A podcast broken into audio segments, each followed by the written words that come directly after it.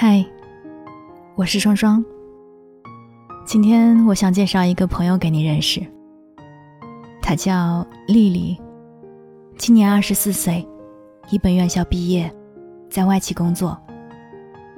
在别人眼里，她是一个条件不错的姑娘。可是，在她自己眼中，她觉得每一个人都比她优秀。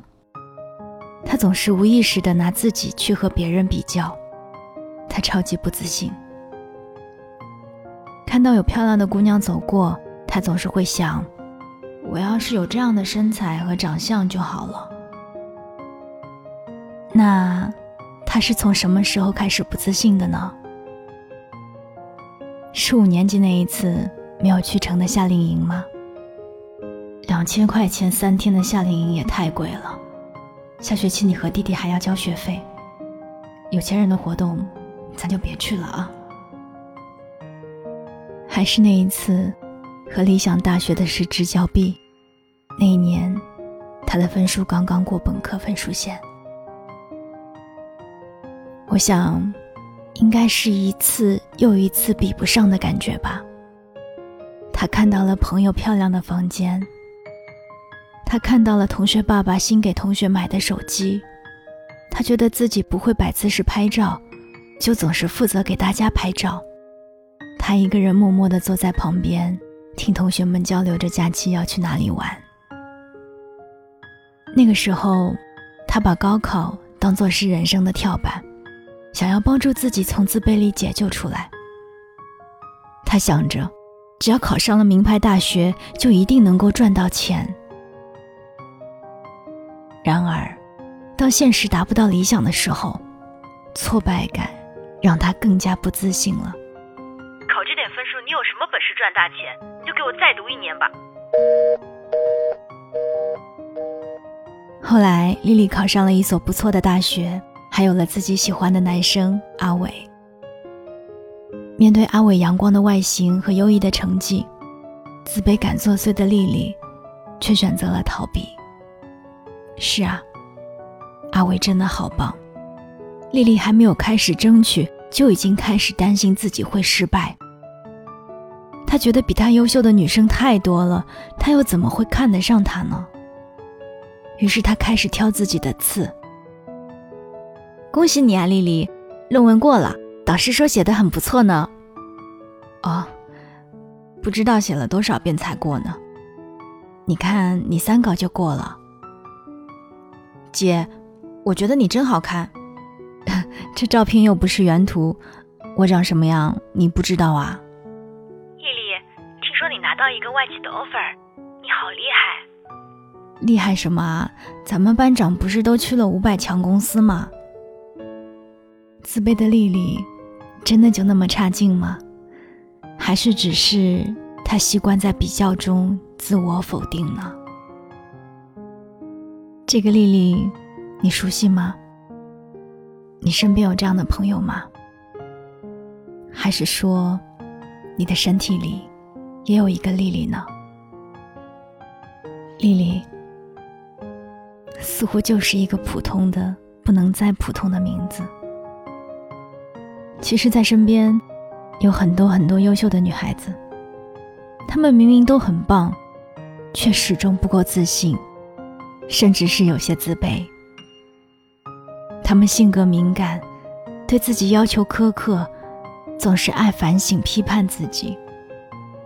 在没有得到自己的认可之前，所有的赞美和爱对于他们来说都是不能够承受的，甚至会有一种“如果你了解我，就知道我没有那么好的”念头。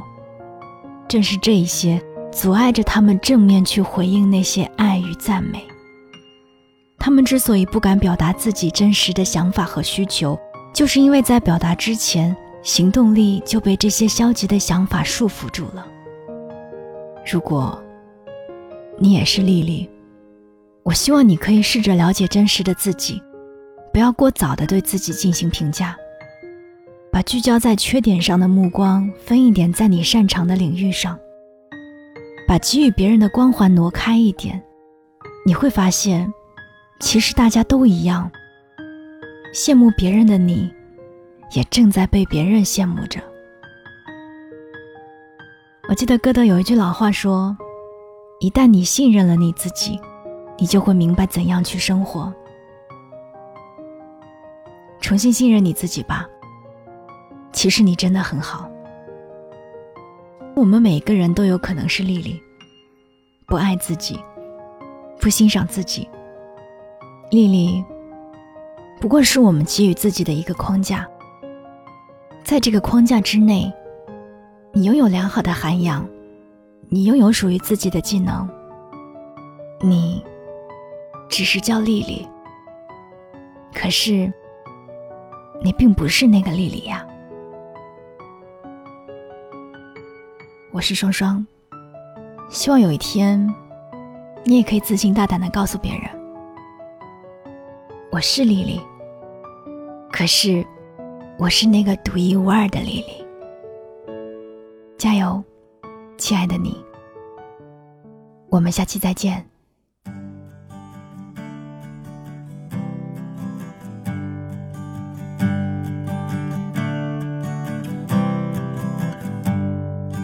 暴风雨来临那一天，迷途的羔羊还没回来，铁匠铺传来了叮当叮当声。这一切没有想象的那么早，丰盛的酒席已准备好。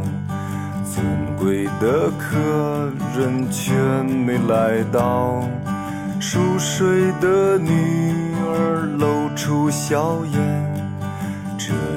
这一切没有想象的那么糟，想捕捉一只美丽蜻蜓，却打碎自己心爱的花瓶。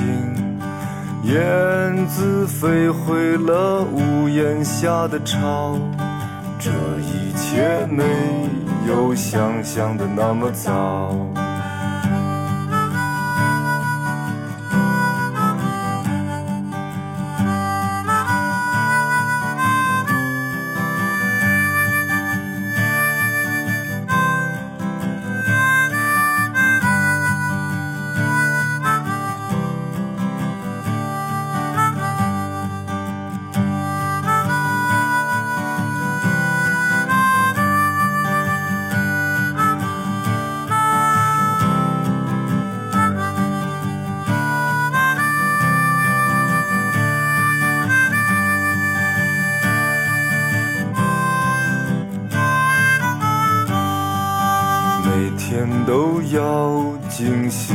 的灌溉，兰花却一天天的垂败。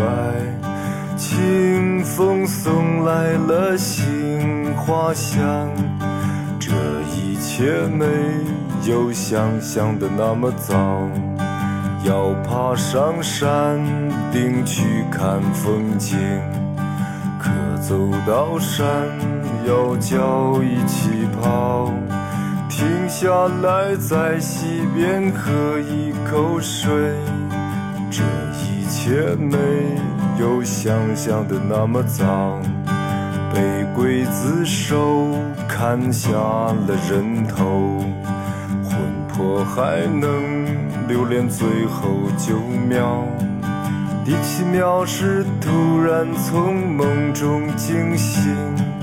这一切没有想象的那么糟。